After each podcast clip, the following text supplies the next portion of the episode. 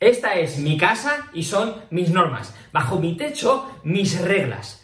¡Ay! Estas frases no te van a ayudar con tu hijo. Es más, lo que van a hacer es seguramente alejarte más y estropear vuestra relación.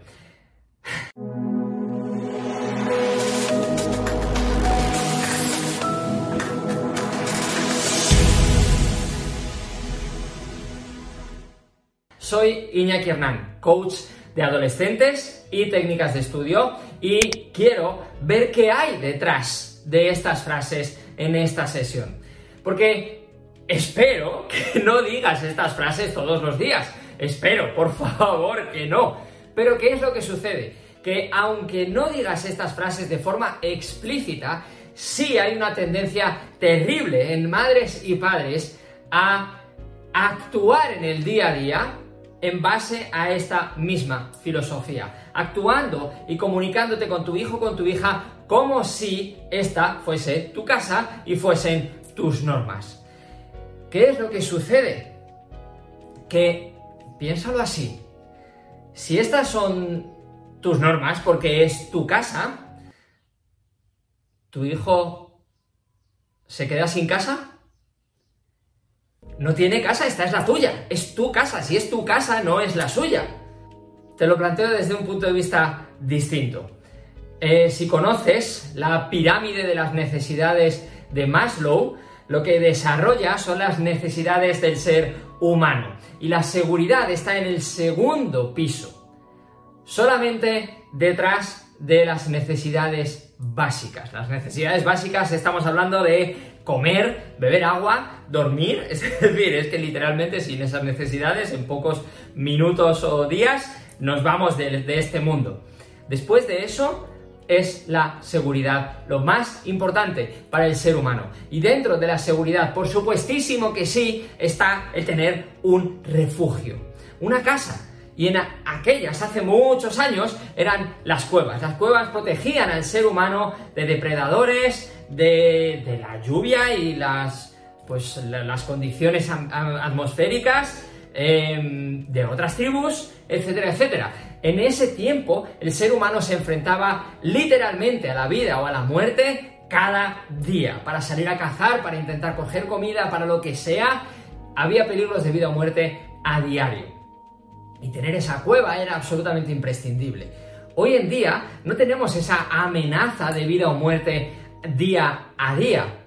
Pero sí vivimos en un estrés absolutamente continuo. Nuestra sociedad es tan compleja que ha generado una serie de amenazas, peligros, que nuestro cuerpo, nuestro cerebro siente como tales, aunque no nos estemos jugando la vida. No te juegas la vida cuando estás en un atasco por la mañana, pero te estresas igual. No te tu hijo, tu hija no se juega la vida cuando no recibe esos likes en Instagram o en TikTok, por ejemplo. O cuando está con la Play o cuando no puede coger el móvil. No se juega la vida, pero su cuerpo, su físico reacciona igual. Es decir, todo lo que sentimos como una amenaza no tiene por qué ser de vida o muerte real, lo que hace es eh, dentro de nuestro sistema nervioso autónomo activar el sistema nervioso simpático. Modo estrés on. ¿Y qué es lo que sucede? Que se liberan cortisol, noradrenalina, adrenalina, una serie de neurotransmisores que además nuestro cuerpo entero empieza a modificar su funcionamiento. Dejamos de estar en eh, ese modo relax, nuestra respiración se acelera, el corazón bombea más fuerte, el riego sanguíneo lleva más sangre para oxigenar extremidades y todo esto lo hace aunque no haya un peligro real de vida o muerte. Pero ahora, en las sociedades tan complejas en las que vivimos, con el nivel de exigencias, con las agendas tan apretadas, con todos los juicios, las críticas, antes vivíamos en un entorno muy pequeñito, había pocas personas y entonces era fácil entrar ya en un, tiempo, en un modo de, de estabilidad social. Ahora es inviable. Estamos por todas partes. La comunicación, la presión social es omnipresente. Y por eso, precisamente ahora, tener un lugar, un refugio en el que sentirnos seguros, en el que sentir que podemos ser nosotros mismos, es absolutamente fundamental. En la adolescencia, más aún. Tu hijo, tu hija adolescente está experimentando un montón de cambios físicos y cerebrales. Están forjando su identidad. La presión es muchísimo mayor en la adolescencia que cuando somos adultos. Tener ese lugar, ese refugio, sentirse en casa, es absolutamente básico. Ten en cuenta esto, además, su córtex prefrontal, de este hablo bastante, eh, es la zona de su cerebro que regula emociones y que gestiona el juicio, la lógica, entre otras cosas, está en desarrollo en esa etapa maravillosa de la adolescencia. Es decir, tu hijo está en una situación en la que gozar de ese lugar sagrado, en el que se pueda relajar, en el que pueda ser él o ella misma, en el que tenga voz, tenga voto, en el que pueda respirar. Es absolutamente fundamental. Fundamental. Y mientras nos comuniquemos con nuestros hijos, mientras te comuniques con tu hijo o con tu hija, desde esa perspectiva de es mi casa, son mis normas, yo soy quien sé y tú tienes que obedecer, le estamos privando de ese lugar. Porque lo que le sucede es que llega a la que se supone que es su casa, pero que en ese tipo de comunicación le estás dejando bien claro que mm, no es su casa tanto, en realidad es tu casa. Y él está ahí bajo tus normas. Entonces, cuando llega, es sometido a juicios, a críticas, a correcciones. Sigue sin poder ser él o ella misma. En su propia casa. Piensa esto, tú estás en el salón, en el sofá, tranquilamente.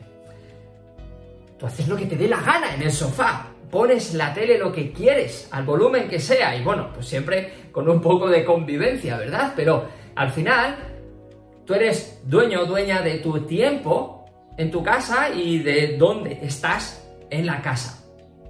Pero ¿qué pasaría si tú estás en el salón y aparece tu hijo o tu hija adolescente? Muy posiblemente una de las primeras cosas que va a pasar por tu cabeza es evaluar si debe estar en el salón o no. Porque a lo mejor debería estar estudiando. A lo mejor no tendría que estar aquí. Y entonces no se puede mover con libertad en su propia casa. Porque a lo mejor, ah, no, no, es que tendrías que estar estudiando. ¿Qué haces en la cocina? ¿Ya has terminado? Juicios. Y luego nos preguntamos que por qué se van a su cuarto. Que por qué hacen de su cuarto su templo. pues es normal, es lo único que les queda. Es el único lugar en el que pueden moverse con relativa libertad, en el que pueden ser ellos mismos, en el que pueden estar tranquilos. Y aún así digo relativa, ¿por qué? Porque cuántas veces madres y padres tocamos la puerta y si no abren en dos segundos, mm, ¿qué está pasando? ¿Has echado el pestillo? ¿Cómo que has echado el pestillo? Eh, o directamente abrimos la puerta y pasamos allí como si fuera tu casa y no la suya. y nos respetamos los espacios, su espacio. Es decir, incluso en su cuarto, cuando está relegado a su cuarto porque en el resto de la casa en muchos tiempos está siendo juzgado y viendo si tienes que estar aquí o tendrías que estar haciendo esto o aquello, si tendrías que haber limpiado tu cuarto ya, si tendrías que, si has hecho la cama, si yo qué sé qué, si no es la hora de comer porque vamos a comer dentro de poquito, ahora vete a hacer otras cosas, etcétera, etcétera. Es decir, en su propia casa no pueden hacer, no pueden tener su autonomía y en la adolescencia recuerda que la lucha por la autonomía, la lucha contra la autoridad es absolutamente natural, es totalmente normal y sin embargo les tenemos en su propia casa en ese conflicto continuo. Y luego nos quejamos porque se van a su cuarto. pues claro que se van a su cuarto. Es normal. Es normal. Están descubriéndose, están descubriendo su propia identidad, están descubriendo su cuerpo. Es decir, en realidad creo que no nos conviene abrir la puerta porque nos podemos llevar alguna sorpresa, no nos vamos a engañar, que la adolescencia sigue siendo adolescencia, evidentemente, y que necesitan su lugar en este tiempo que hablaba del estrés, de lo que hace nuestro sistema eh, nervioso simpático en nuestro cuerpo. No es bueno para nuestro cuerpo, no es bueno para el córtex prefrontal, que decía antes que se está desarrollando durante la adolescencia, tener esa sobrecarga y tener demasiado tiempo cortisol o, noradrenalina, esos, esos neurotransmisores del estrés. No es bueno para su desarrollo cerebral cuando les permitimos que estén en su propia casa, porque es tu casa. ¿En serio es tu casa? ¿En serio no quieres que tu hijo o tu hija se sienta como en casa? Es más, ¿no quieres que tu hijo o tu hija sepa, tenga clarísimo que esa es su casa? Me imagino que sí, me imagino. Y es fundamental que la tenga, porque entonces va a poder gestionar sus emociones mejor. Y ya de por sí es difícil en la adolescencia. Va a poder relajar niveles de estrés, porque va a tener un lugar al que ir a diario y tener un tiempo de mayor tranquilidad, un tiempo de libre expresión, un tiempo de ser como es, sin críticas, sin juicios.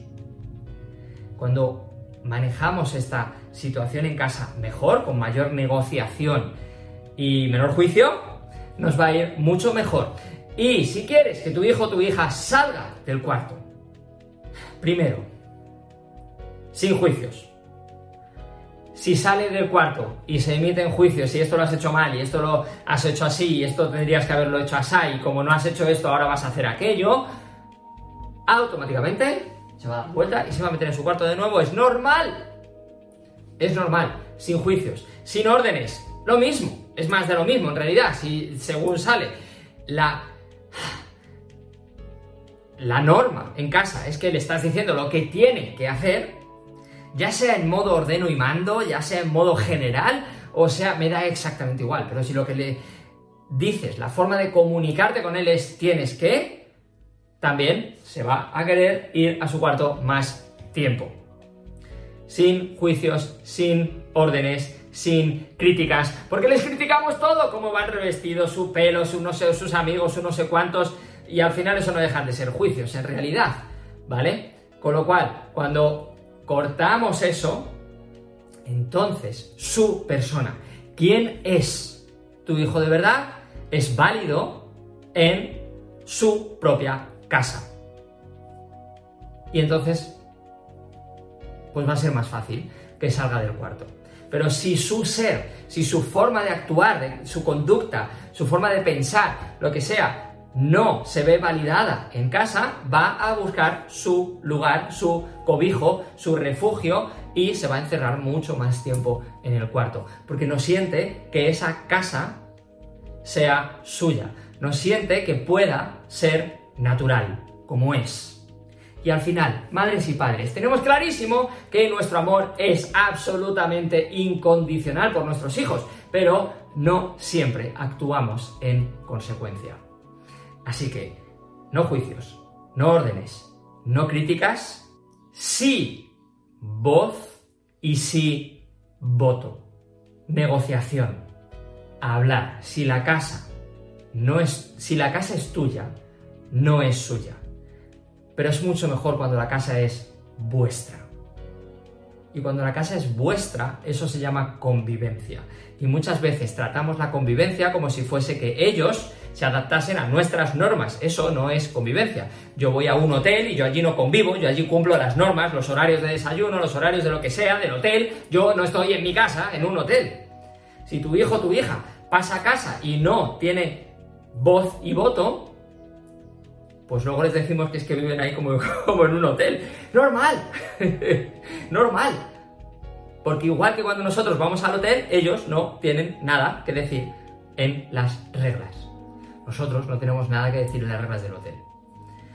Así que creo que ha quedado claro. tu casa es vuestra casa. Y así la relación también va a salir fortalecida. Así que espero haberos ayudado, haberte ayudado, que vuestra relación mejore un poco, que salga un poquito más del cuarto, que está ahí encerrado muchas veces, si ese es el caso de tu hijo o hija adolescente.